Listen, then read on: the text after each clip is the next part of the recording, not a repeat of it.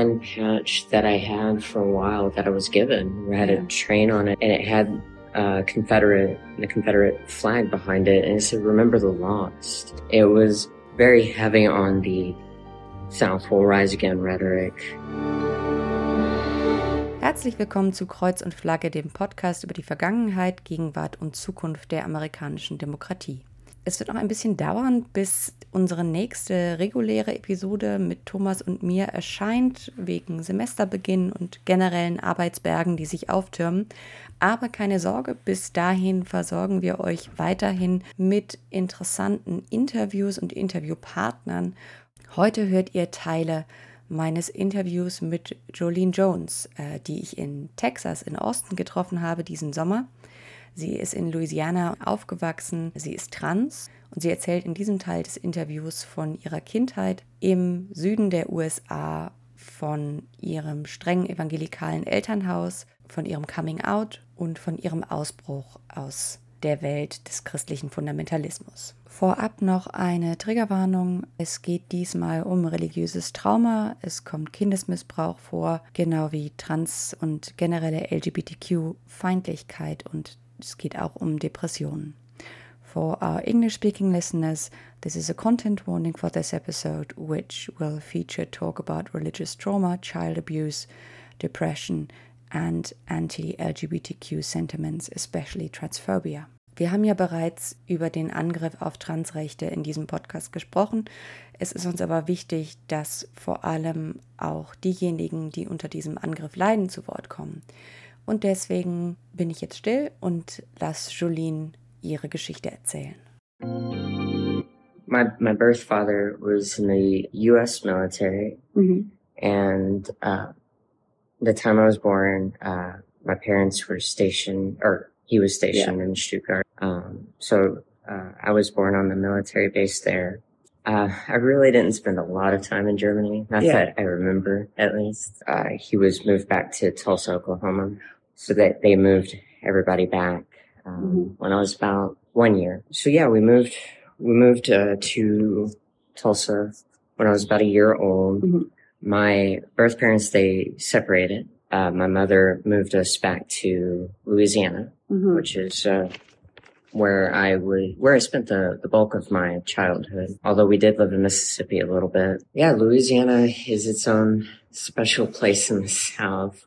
Uh, partly because it was a it was a French colony, Yeah. uh, as opposed to some of the other states. Uh, so we had parishes instead of counties, uh, a heavy Catholic presence, uh, as opposed to some of the other states where you know you have a couple Catholic churches, but this was almost like a Catholic church on every street corner with a competing Wow. evangelical church because um, this might be getting ahead of things a little Oh, bit, but ahead. the evangelicals I grew up with uh, hated a lot of people and a lot of things, and Catholics were one of them. They're following a false god, and they were bad people. So there was there was a lot of hostility between evangelicals and Mhm. Catholics. Um, well, evangelicals and every other uh, denomination of Christianity, Yeah. Lutherans, Episcopalians, whatever. Uh, they weren't the real Christians. And uh, I guess as far as my background goes, um, I'm obviously trans. Mhm. I recently was diagnosed as autistic, Mhm. um, which has helped explain a lot of things in my life. Um, it, it does come as a surprise to some people. People adapt, even Yeah. autistic people Yeah. adapt to Yeah. their life circumstances. Yeah. And well, I grew up in an evangelical Yeah. house. They don't really take kindly to uh, differences of, of Mm. any kind. Um, and as far as my childhood goes, um, the evangelical aspect of it is such a huge portion of, of what happened to me, of Yeah.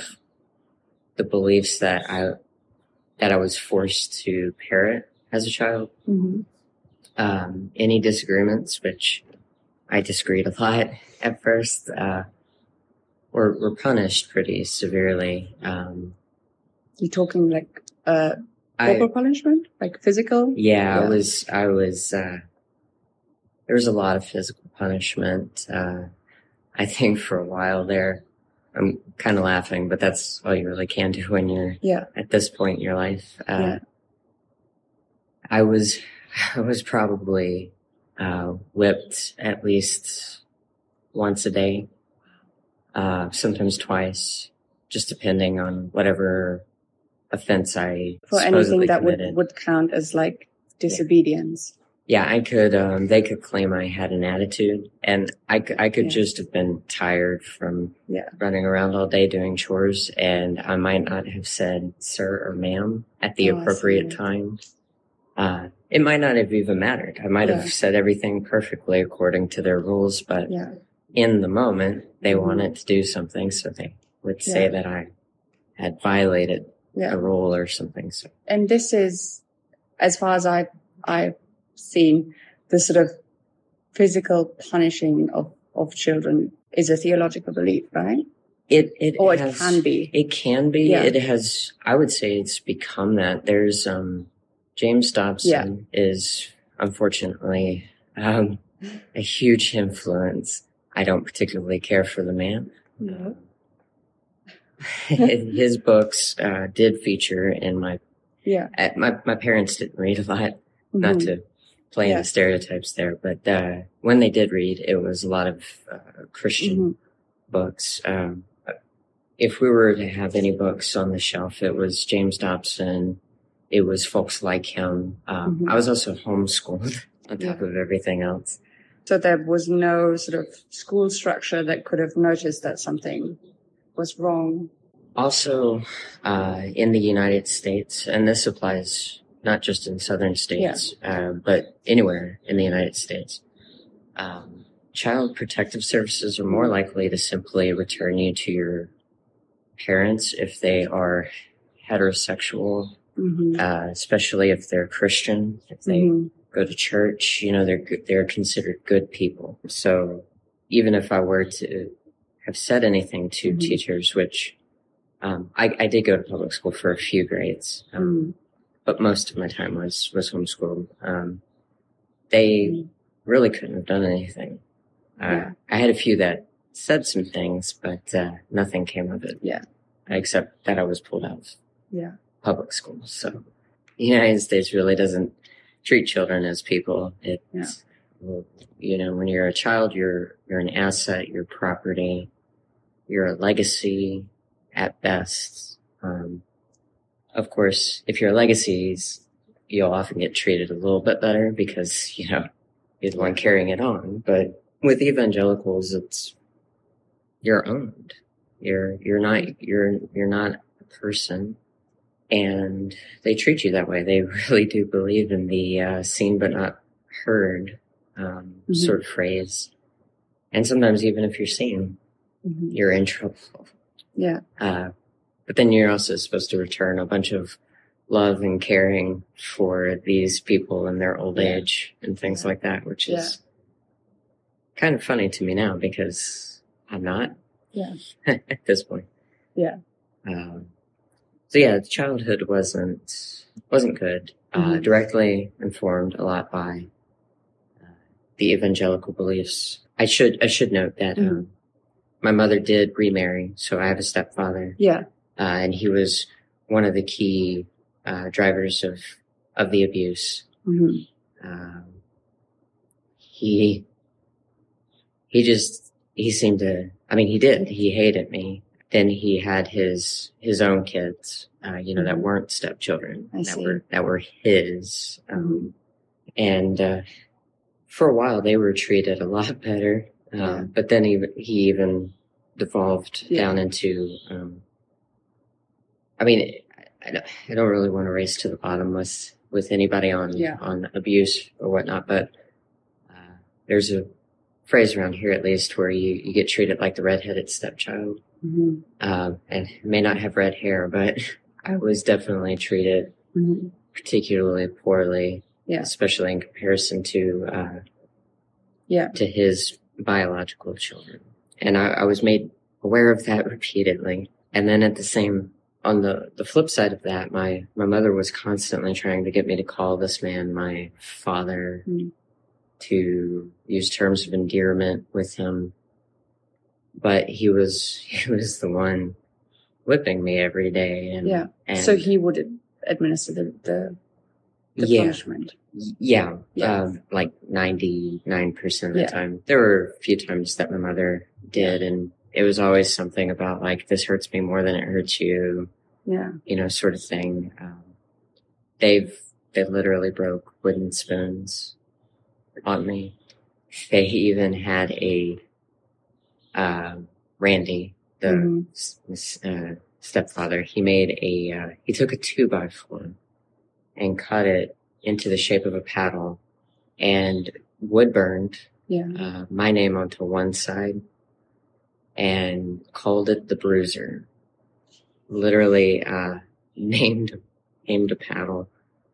Um, again, my laughing is not because I actually find this funny. It's well, of course, you it's know, you have to cope somehow. yeah, Yeah. and, and telling telling somebody. Yeah. I mean, I've lived with it, and uh, Yeah.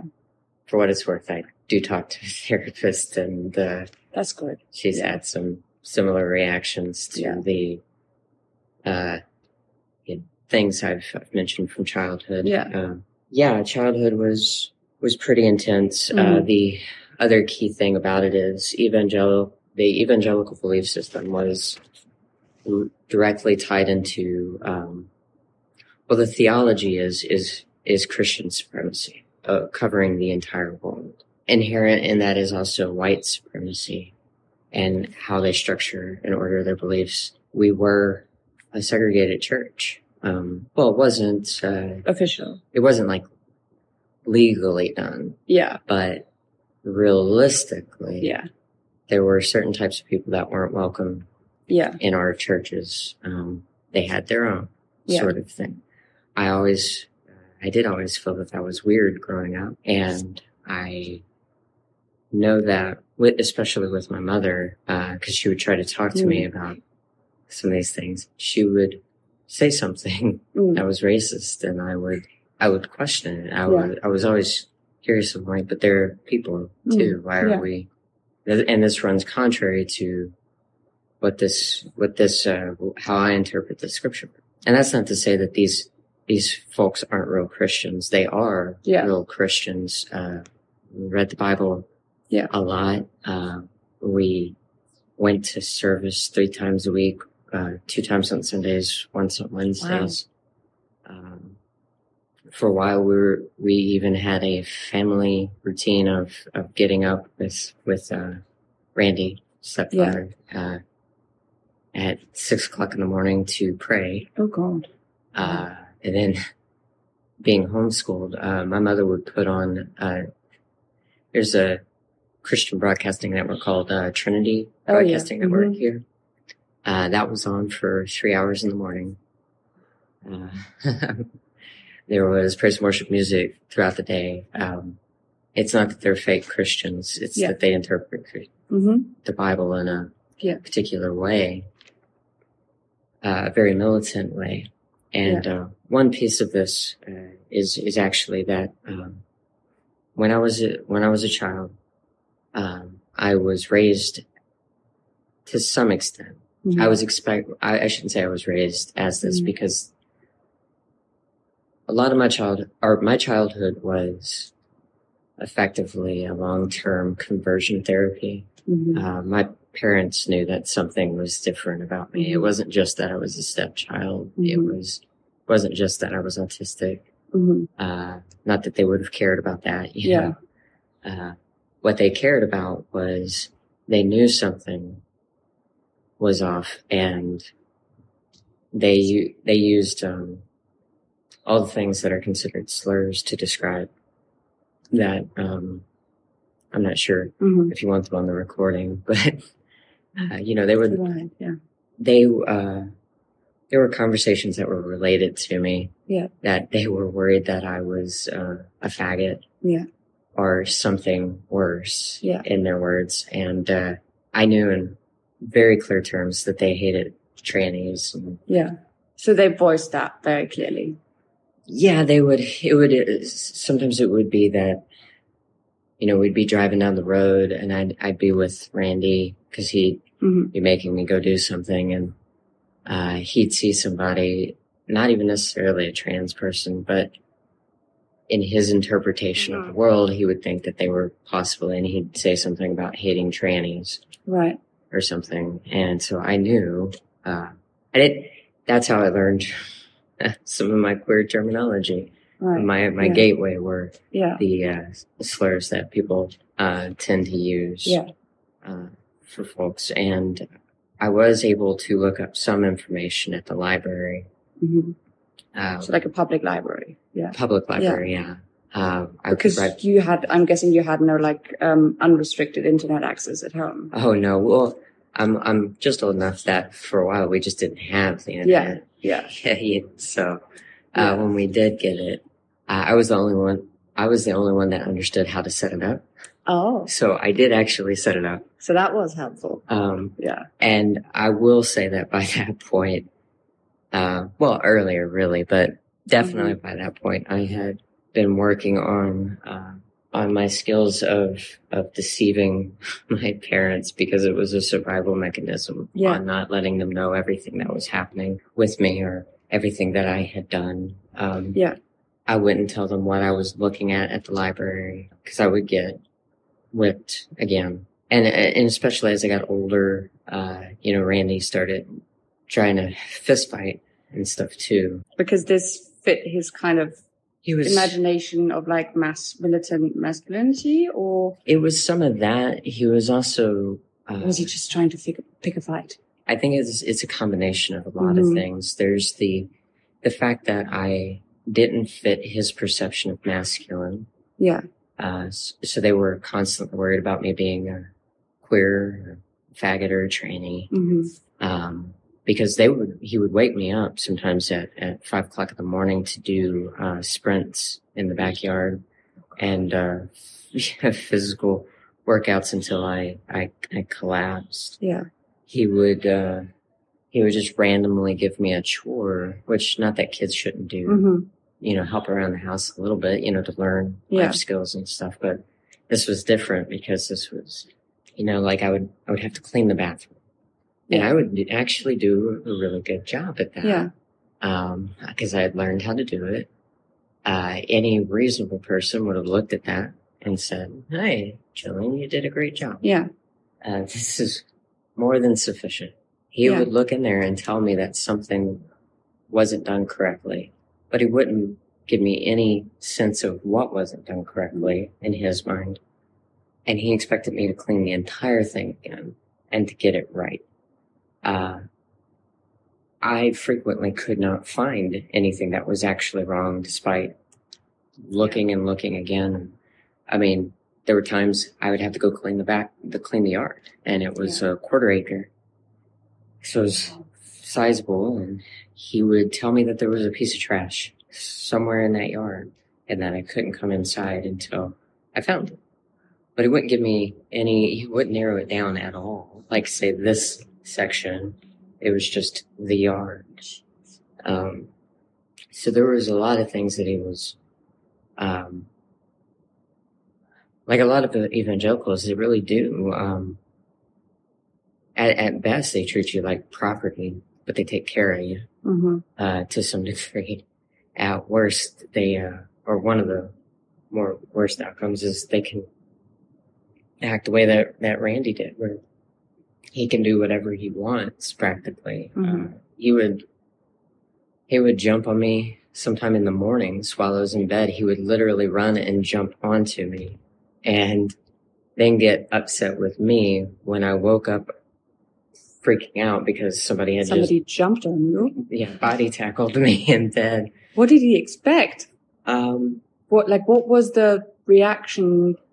I mean, I, I punched him one time because I didn't know what was going on. I was still waking up, you Yeah. know, like I'm a human being and something just body tackled me out of, I would say that's a fairly normal reaction. uh, yeah, most, most people would. Uh, Yeah. He, he punched me back, uh, three or four times, uh, in, uh, as punishment for, uh, yeah, for Oh my god. for having a reaction. Um, so it, it really didn't matter what I did. I, Mhm. He was just a, he, he was an abusive person. And to say that like he adopted evangelical beliefs to do that isn't Mhm. quite true because Mhm. some of those things were informed by the evangelical beliefs. I would have to sit for Mm-hmm. two hours sometimes listening to my parents preach at me about a perceived sin that I had committed Mhm. before they would whip me.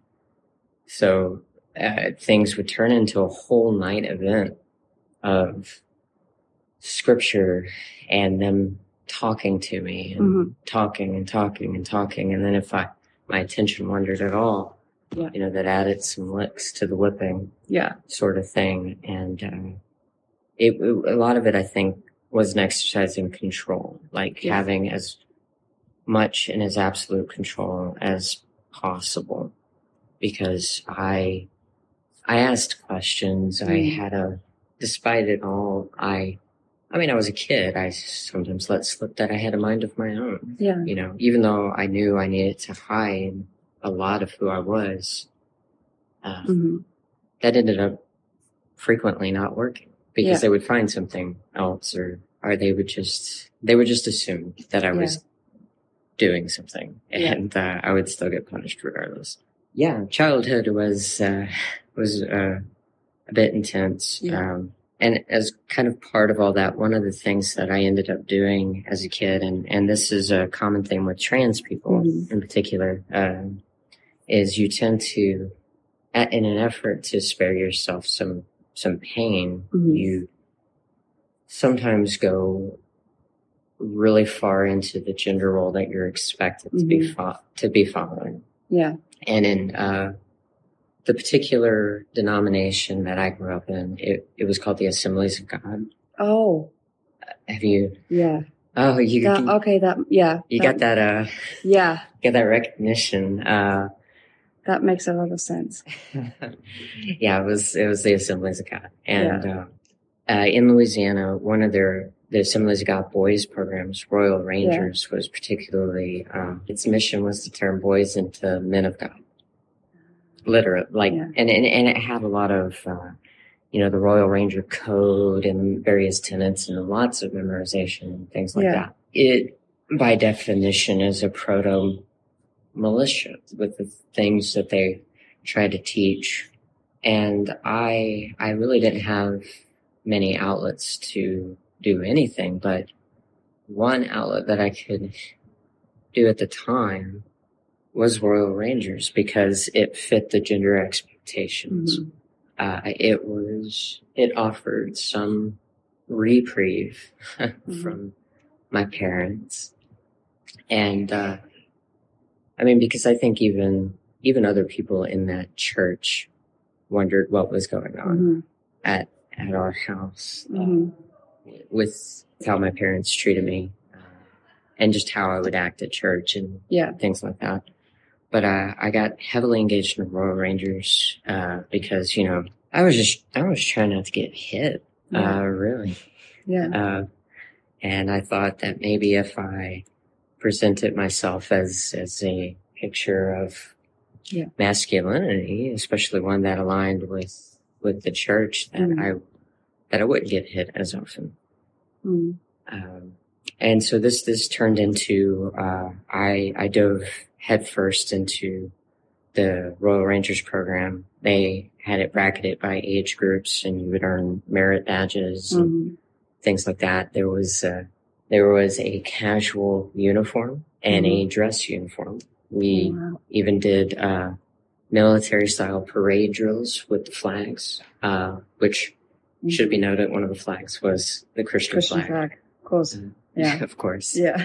Uh, but we, that that was included in the ceremony. We had a pledge to the Christian flag that that we said just after the pledge to the American flag. In Louisiana, they have uh, assemblies God campgrounds Mm. uh, in Alexandria, Louisiana, and they did a lot of things there. They had a regular church camp and some other stuff, but they also did, and this was unique to Louisiana. They did a Royal Ranger Academy which was a one week intensive camp that if you were younger, you, you did get to just have a lot of fun. That's how they kind of got you into it. You Yeah. go swimming and do all so like this. summer camp. yeah, summer camp, but just for Yeah. boys Yeah. in, in, in quotes there. Yeah. Cause, uh, there's some people like me that were most decidedly not Yeah. uh, boys.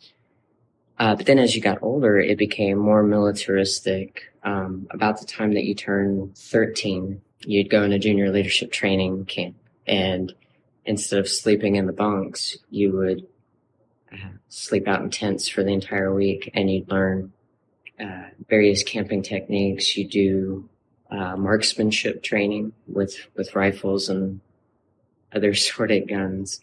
Did they ever tell you why? So was there like a specific purpose or was this just like, this is what a man does and we're trying to get you to be the right kind of man?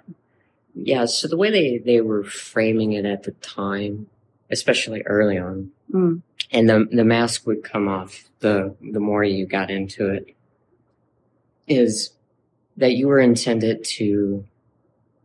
Um, are you familiar with the Manifest Destiny? Yeah. Yeah.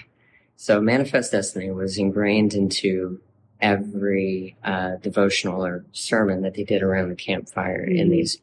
So they might not say a bunch of uh, directly Christian or white supremacist stuff while they were teaching you gun safety, Yeah. or how to how to hit the target. Um, but they would teach you those skills, and then they would teach you that white people coming over to this land Yeah. And conquering it was a good thing. I mean, we had patches. There was, as an example, outside of a cat academy, which was too intense for a lot of a lot of people, uh, especially as you got older.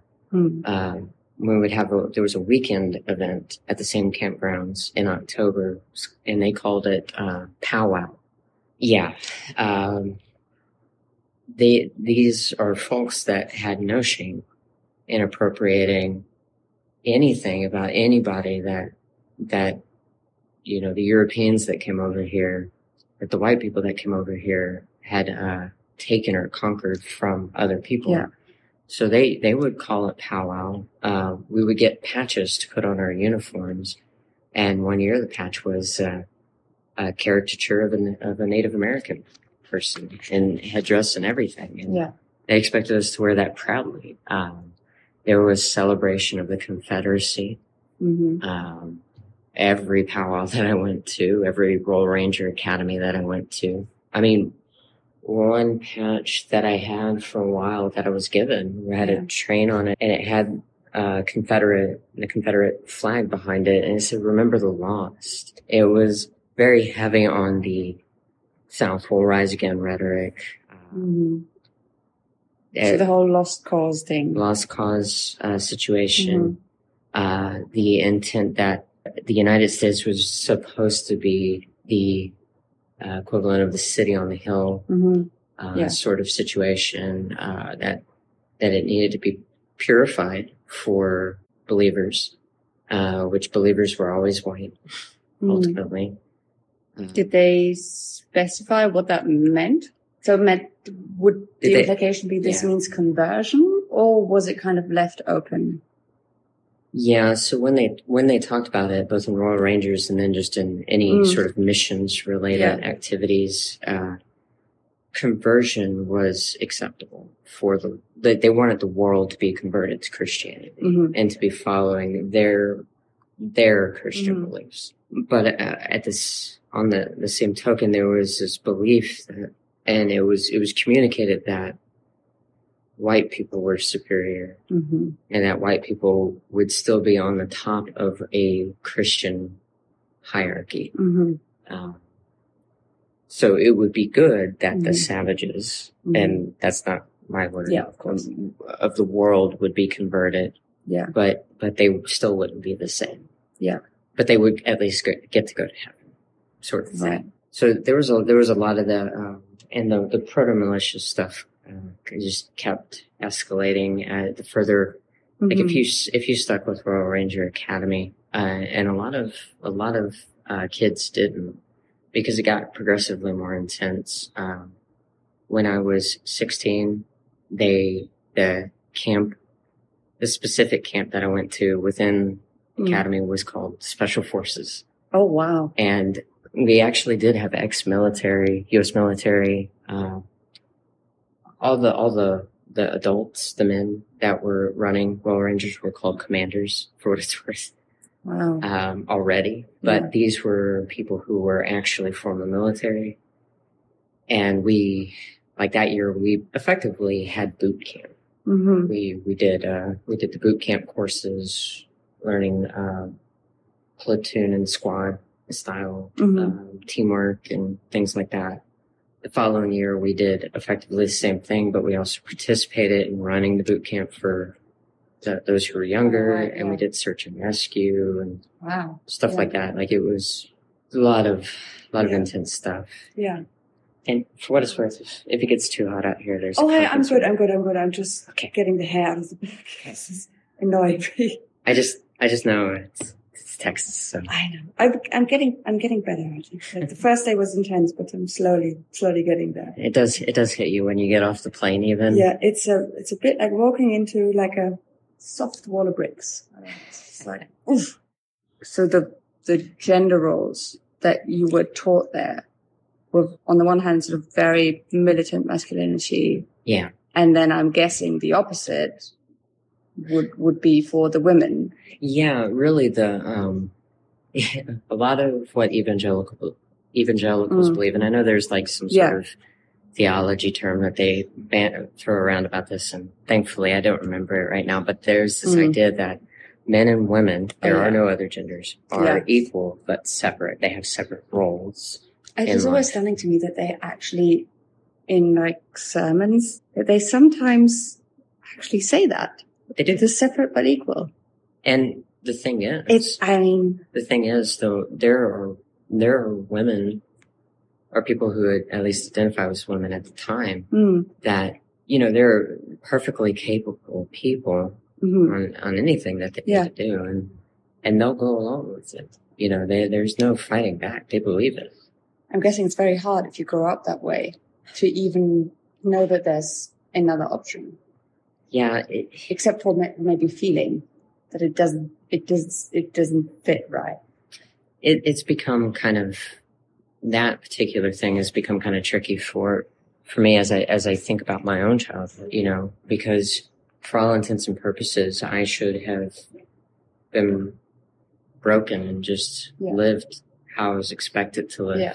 with lots of shame, mind you, for Yeah. still feeling certain ways because you can't. I, I I was still a woman.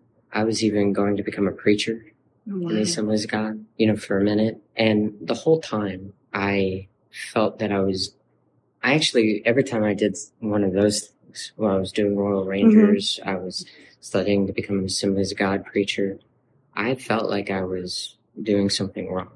Or I felt that the situation was wrong. But at the same time, you know, if, if I didn't follow these this guidance, well, not even guidance, these these commandments, these directives from the preacher, from Mhm. the parents, from all the people in the church, uh, you know, I'd go to hell, and hell was permanently burning Mhm. in a lake of fire situation. Which, you know, if you're a kid and you hear that, you you have nightmares. One of the things that I actually did is uh, uh, I I've written a nonfiction essay Mhm. uh, called the the haunting of Jillian, and uh, it's it's going to be published in the anthology on religious trauma.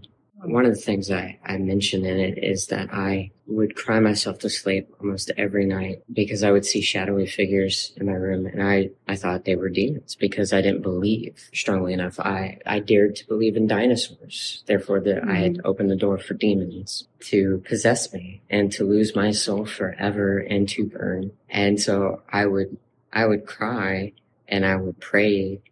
Uh, you, you know, I'd invoke the name of Jesus as, as they Yeah. said to when faced with the demonic. And of course, nothing worked because Yeah. there was no, there were no demons Yeah. there. And, and so it, it's, it's challenging. I bounced out of Christianity, really went, uh, I mean, it was still a process, Yeah. you know, because. I, I was, I had this deep seated fear of, of hell specifically. Mhm. There was, there was no real other reason. I Mhm. didn't have particular love for this God that Mhm. would send me to hell. I was just afraid. I was just afraid. I, I didn't want to, I'd been burnt before by an open flame. I didn't want to burn for all eternity. It's, it's hard to shake that when you, when you're Mhm. told that as a, as a three and four year old that if Yeah. you sin, you die, you're going to go to this awful, awful place. and and they reinforce that. They really do. They lean into that. I have run into a lot of people who, you know, once they're outside of the influence of their family, like maybe going to a college. I I did go to a Christian college Mm-hmm. um, to start. I really fell apart there, um, but I, I went to Oral Roberts University in Tulsa, Oklahoma, which is its own special breed of Mhm. of madness. um, strangely, it was it was more relaxing than my childhood, so. I thought, oh, this is such a liberated place when I first got there. Yeah. Obviously, it is not. Yeah. Uh, But on the scale that you'd experience. yeah, Yeah. I was like, oh, this is nice. Not getting hit every day, for one Yeah, thing. yeah. but it was, you know, it, it, it definitely had its, its, uh, significant issues. It was very racist. My partner, I, I actually met at ORU. Oh, wow. Yeah, before I transitioned. She is, uh, she is black and, uh, this is Tulsa. Well, it's the United States. So it's extremely racist. I almost got into physical altercations with the security guards on campus a few times because they were just constantly harassing us because we were, they wrote us down as the black and white on their notes. Yeah. I kind of toss out some of those things there Mm. for the notes because uh, a lot of people have this perception of the United States as having progressed Mhm. uh, as a country on a wide Mhm. variety of topics. And the reality is, if uh, I realize I'm not black, but having, but but, black folks Mhm. have not had that progression, the harassment, the killing. All of that, they, they, they haven't lived in a different country. They haven't lived in Yeah. a country that has progressed. They've lived in cycles where things get moderately better on occasion for some people, and then they go right back to, you know, Yeah. to being extremely awful, uh, for, for all of them. So even though I knew that, that white people were racist, you know, that was, was a culture shock for me because I still hadn't been treated that way Right. until, until I started dating my partner. And, you know, we really did have to watch out for, for cops and, and just regular white people Yeah. because there's just places that, that, that we couldn't go. We still can't go. Mm. Uh, there's towns you don't stop in. There's places that you just, you just keep going, you know, and it's not just in Are there, Texas. are there like any markers that, like, for example, if you would drive into a town, like if you're driving through somewhere and you want to stop to, I don't know, have a coffee, go to the loo, whatever. Are there any markers of what you see where you would go, I don't think we should stop here? Well, to some extent, like if, if you're a, if you're a black person, you've, you've been raised to kind of identify certain signs that you should, Yeah. you should keep going. And usually the, one of the key signs is it's a small town. You just keep going. Yeah. Like right off the bat. But if, you- if you do actually absolutely have to stop, there's, uh, and, and unfortunately I don't know all of those markers, but you know, that, the, the one thing that was, was illegal for a while and it's probably coming back is, is effectively white people marking a place as a sundown town. Like you, you can drive through, but you better not be here when the sun, you know, sun goes down because, well, you're not, you're not leaving. Uh, like for real. Uh, those places still exist. They just don't have the, the signs that explicitly say, well, I mean, the signs are starting to come back. and not quite to the same extent, but to some extent, they, uh, well, you know, black folks, uh, they have a green book where they share Yeah. information on, you know, don't go to these places, Yeah. don't stop in these places when you're, when you need to travel. Sometimes taking the airplane is, is safer for them, Mm. even with all the TSA issues and, and various other things, just because they're not driving through Mm-hmm. uh, the United States. And then, uh, trans people, uh, Mm. have a similar thing.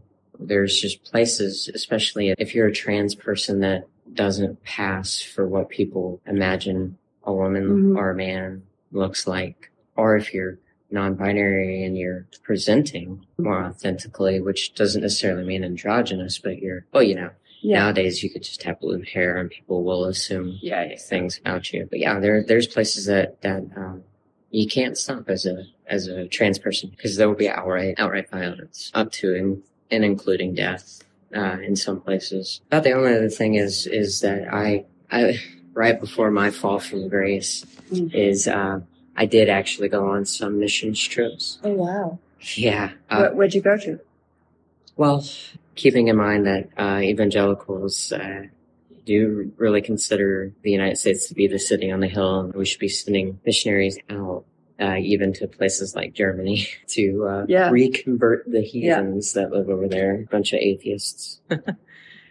that that is that is how they talked about. Uh, there there was sadness at at the place where uh, Martin Luther was was born and did his and did his whole ninety nine theses had and become atheist Yeah. according to evangelicals Mhm. over here.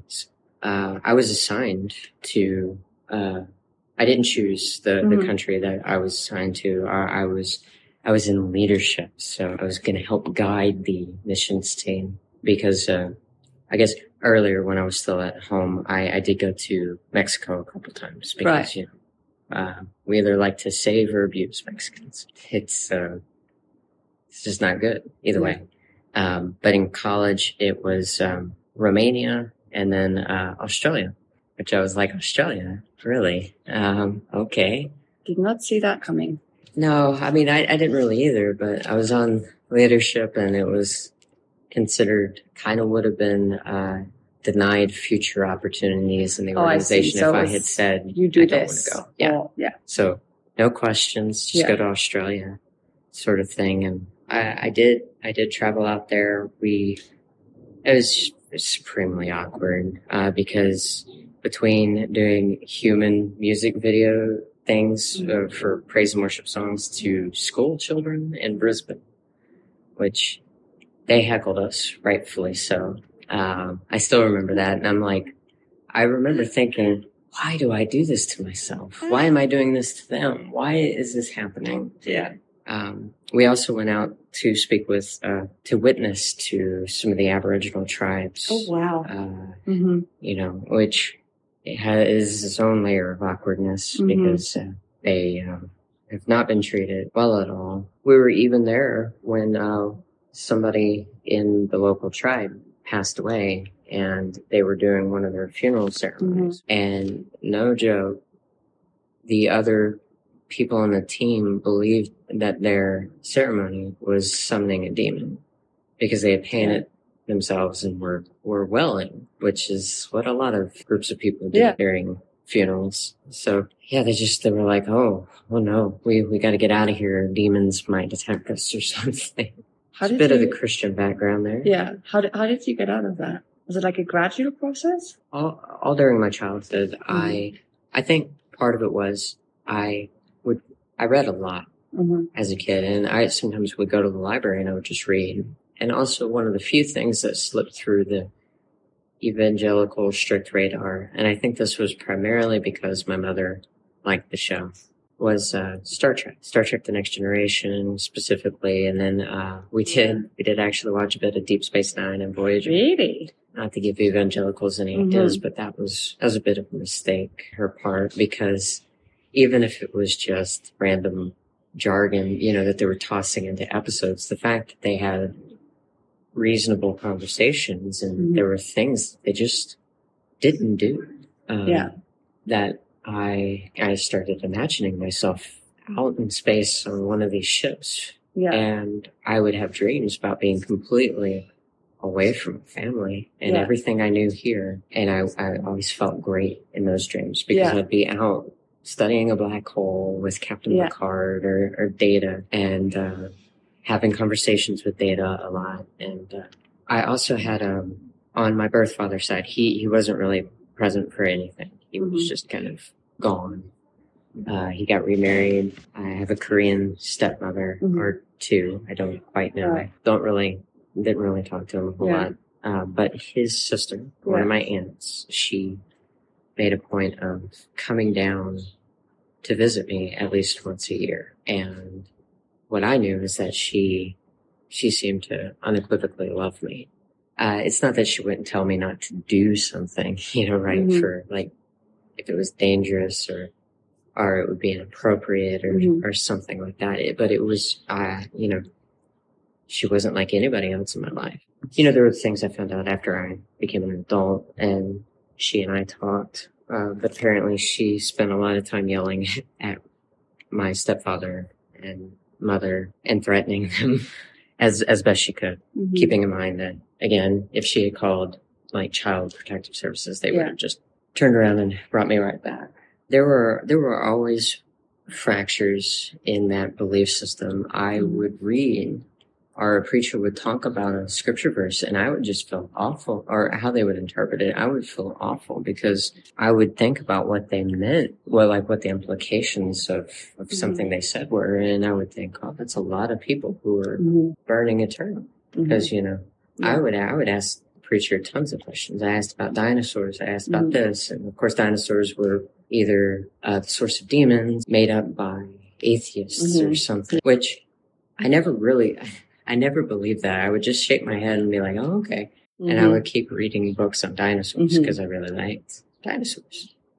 Um, and I liked space and stuff. And so, and then I, w- I was in public school through uh, fourth grade, and the teachers there would encourage my reading habits, and they would just talk to me a lot. Mm. And I think they were trying to give me stuff that help help me see that not Mm. everybody acted the way that my, my Yeah. parents did, and and there was even just within the church, the local church, there were people who were concerned about my parents. Not that they were much better, but they Mhm. were concerned about my parents. And so, like, I knew things weren't good. I knew things weren't right on a lot of levels, but I, I did have a lot of fear and I had a lot Mm. of, you know, anytime I had a thought that was really a normal thought, I would feel what I thought was conviction, the conviction of the Holy Spirit, always monitoring, always surveilling. And, uh, I would immediately like repent wherever I was at. I would repent. Uh, even if I didn't stop talking, I'd be like, God, I'm sorry. I didn't mean that. I'm trying to do better. I was constantly beating myself up inside for perceived sins, uh, and things like that. Uh, you know, there was also part of it, ironically, was there was a concept of the unforgivable sin. And I remember when I was a kid, I was trying to speak, I was trying to speak Klingon because I had heard it from Star Trek and my mother freaked out. And everybody, and I was, we were at my grandparents' house there in Louisiana and everybody got quiet. One of my uncles was there and we had this whole conversation about they thought I had mocked speaking in tongues because we that that's one of the mm-hmm. things we did Yeah. at the church. They were pretty sure that was the unforgivable sin, and so it was this intense conversation where I was like, I was, you know, I didn't know what to say at first because it was super intense, and I was a kid. But Yeah. I, I said I was, I said I was try, just trying to speak Klingon, and uh, of course my grandpa didn't know what that was Yeah. of like an alien language from the show. And it took even even at that, even though Karen knew what that was, my my, my birth mother, uh, it took like an hour to convince them, like an hour of me convincing them that my soul was not eternally damned with no recourse because I had done the unforgivable sin. So that's that's what little mini Jolene went around with Mm. is is a lot of that that sort of stuff and that you know getting to ORU, uh, even though it's extremely conservative and broken and messed up, it gave me some time to think. I saw even more Christians acting in ways that were just inappropriate to other people. You know, I, uh, there were white people being racist to the black folks that attended not just the security Mm. guards, but the other students. They were, they were controlling towards, men were control, controlling Mm. towards, uh, women, uh, women, were, a lot of them were there just to get married Mm-hmm. you know, to find a, a, a suitable life mate, uh, which is really gag worthy. But that's what they were there for. And there were, there were so many rules and, and none of them made sense. None of them did. So ORU is where I really, uh, I also started having seizures. Well, and one of the things that Christians can't abide is disabled people or people with illness, any sort of illness. And, um, I was told at, back at home in Louisiana and, and at college that basically I was, I was being either, at best oppressed, uh, by demons and at worst possessed by demons. Like literally told us that my seizures were that, not, uh, you know, not my blood sugar dropping and my brain seizing up Mm-hmm. or something.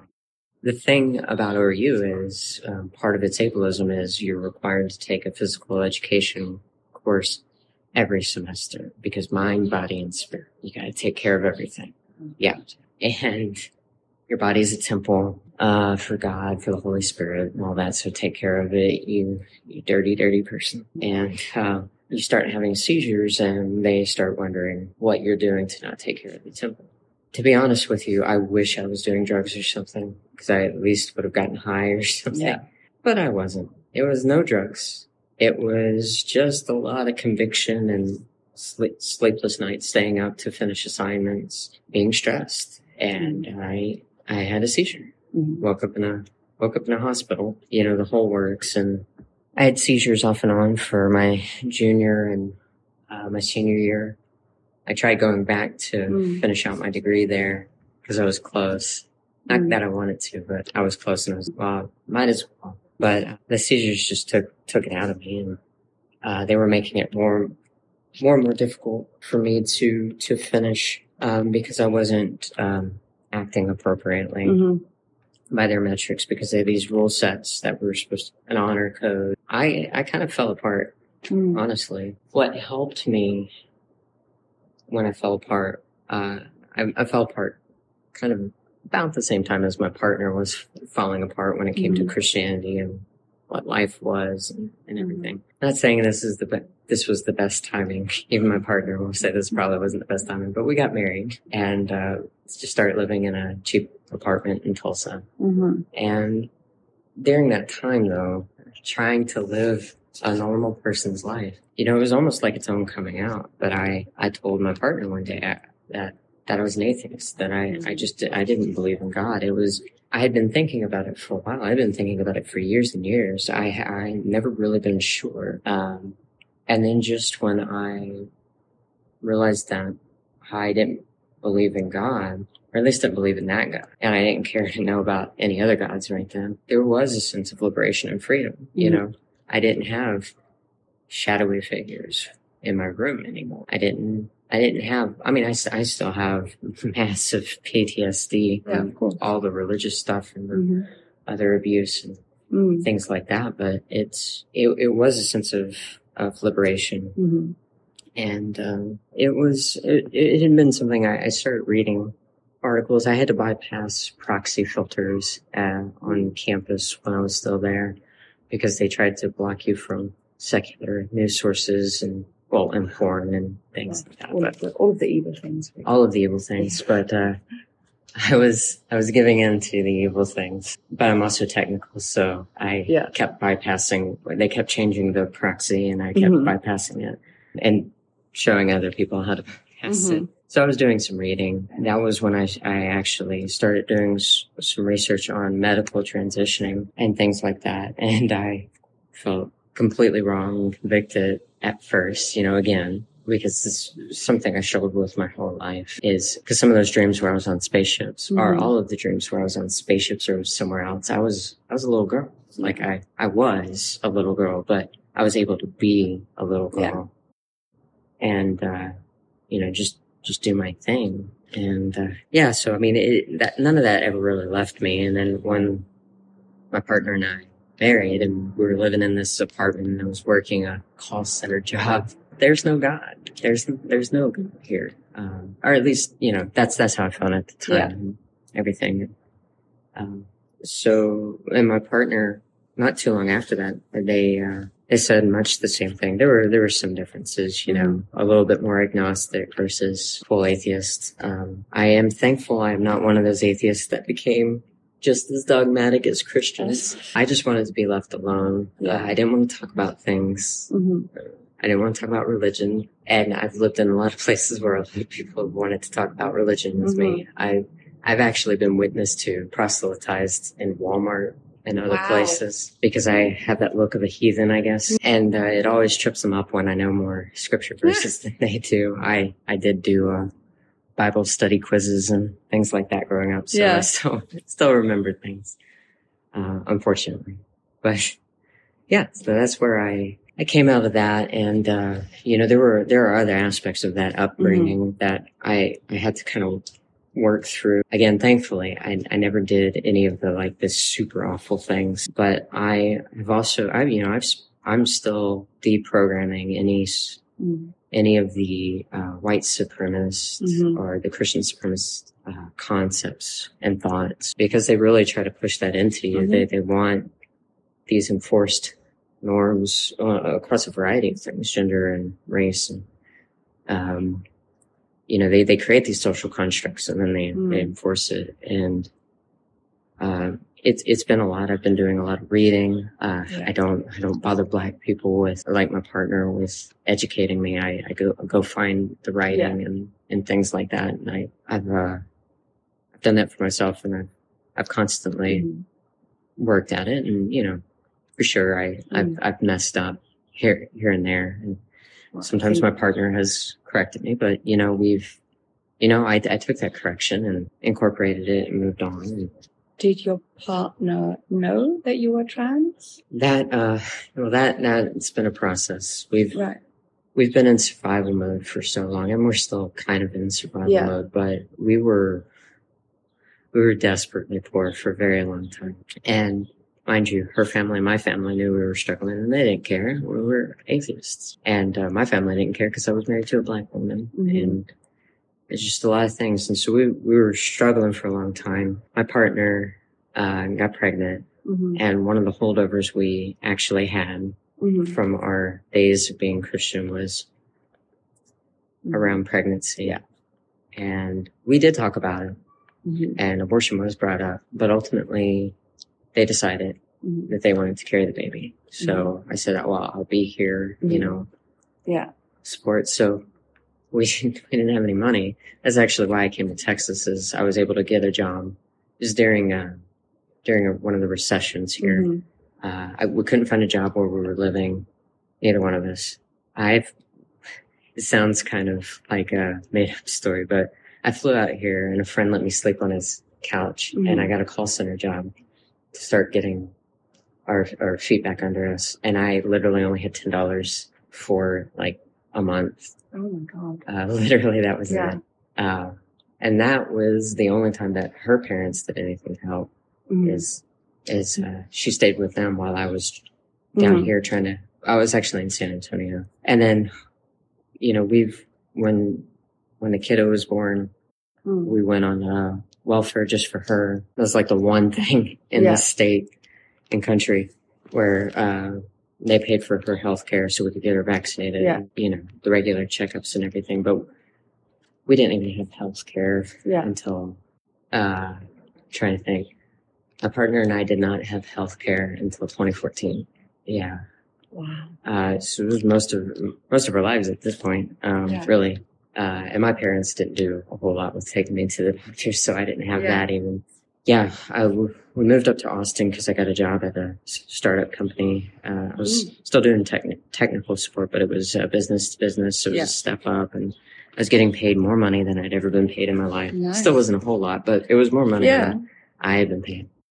And I actually had a healthcare plan, and that may not seem like the most glamorous of things, but really it was that and having a stable place and a stable job that I, um, I was, I started feeling really bad, Mhm. like emotionally and Mhm. something was wrong and I didn't know what it was. And I had this, uh, you know, it was kind of this build up and my partner was going through some of their own things and, uh, you know, we had a kid too. You know, life, life had been this constant pressure cooker and Mhm. I, but I, I did have this, this, this bit of relief in, in, in the form of the job and everything. And it, it finally, like I had this one day where I had gone downtown Austin on the little train that Mhm. runs down there.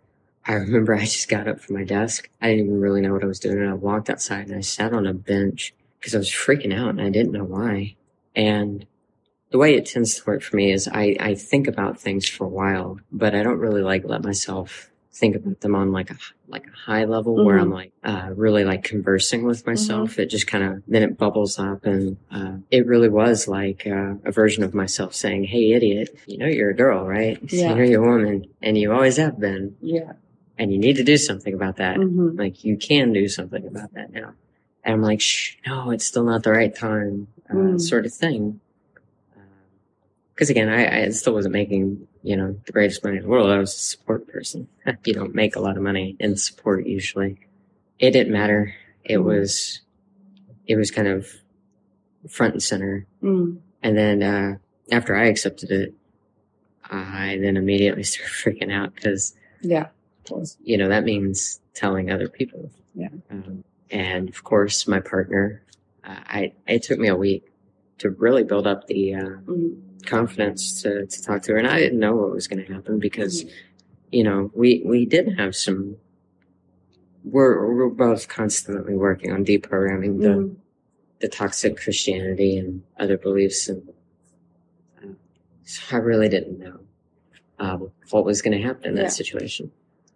But I told her, and uh, uh, it did shock her. Mhm. I think um, she actually thought I was going to say we needed to separate uh, because we had both been acting Yeah. so weirdly for for a while. I did not remotely say that. I said that I'm a woman and uh, that I was I was going to start pursuing transition. And uh, she did she did need to take some time because again I think Mhm. she was bracing for one thing and Yeah. she heard something entirely different and unexpected. But then uh, we talked about it. Uh, the the next day we talked about it. She asked questions, and by the third day, she had actually uh, she drugged me to a local thrift shop, and we pretended to be shopping for a friend, not me, because Mhm. you know it's Texas, and I Mhm. was literally just told her. But we shopped for a friend in the ladies section and um, came home and I, I tried some stuff on and you know i she said that that was the happiest that she had ever seen me the most free and happy that she had ever seen me Mhm. and from from that point on it was you know full full support and uh also her finding out that she's a, a lesbian and admitting that Mm. and uh so we found out a lot about ourselves Mhm. over over that and uh you know the honestly our, our kid just did not care at all That tends to be a thing. Kids don't care. just did not care I was like dad is dead long live mom Yeah. sort of thing. I think she still remembers my old name and everything, but Mhm. she she doesn't bring it up. Uh, she more likes uh, telling. Uh, she more likes playing the song by Dolly Parton for Jolene. Uh, Oh, yeah, she, yeah. she knows enough to know about that song. So randomly go by and the play it on name come from that song. Uh, it was more I was looking for for names, and I I didn't want anything that was biblically inspired. It's kind of challenging. Yeah. and uh, when I in the filter of names, I, I tried out a few, and I knew, but I did know when I picked Jolene, settled on Jolene, that um, I had some friends that I knew were going to troll me with uh, Jolene music videos Yeah. and things like that, and Jolene memes. But I mean, But just Dolly Parton as an association is probably as good as it's gonna get. I mean, she's awesome. right, right. So it's like, this is I'm not Yeah. this isn't bad. Very beautiful name. yeah. The worst that happens is I have to listen to Yeah. a, a variation of of that song. of that song. Yeah. Yeah. And I, I have heard pretty much every variation of the song. My friends still message uh, new ones to me. Uh. They have like Google alerts stuff and Yeah. everything.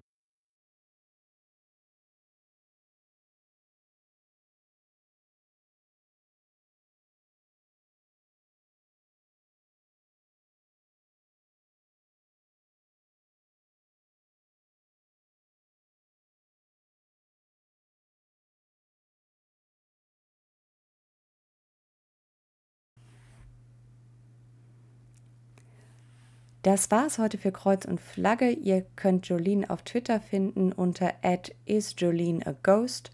Ich habe sie euch auch nochmal in den Show Notes verlinkt.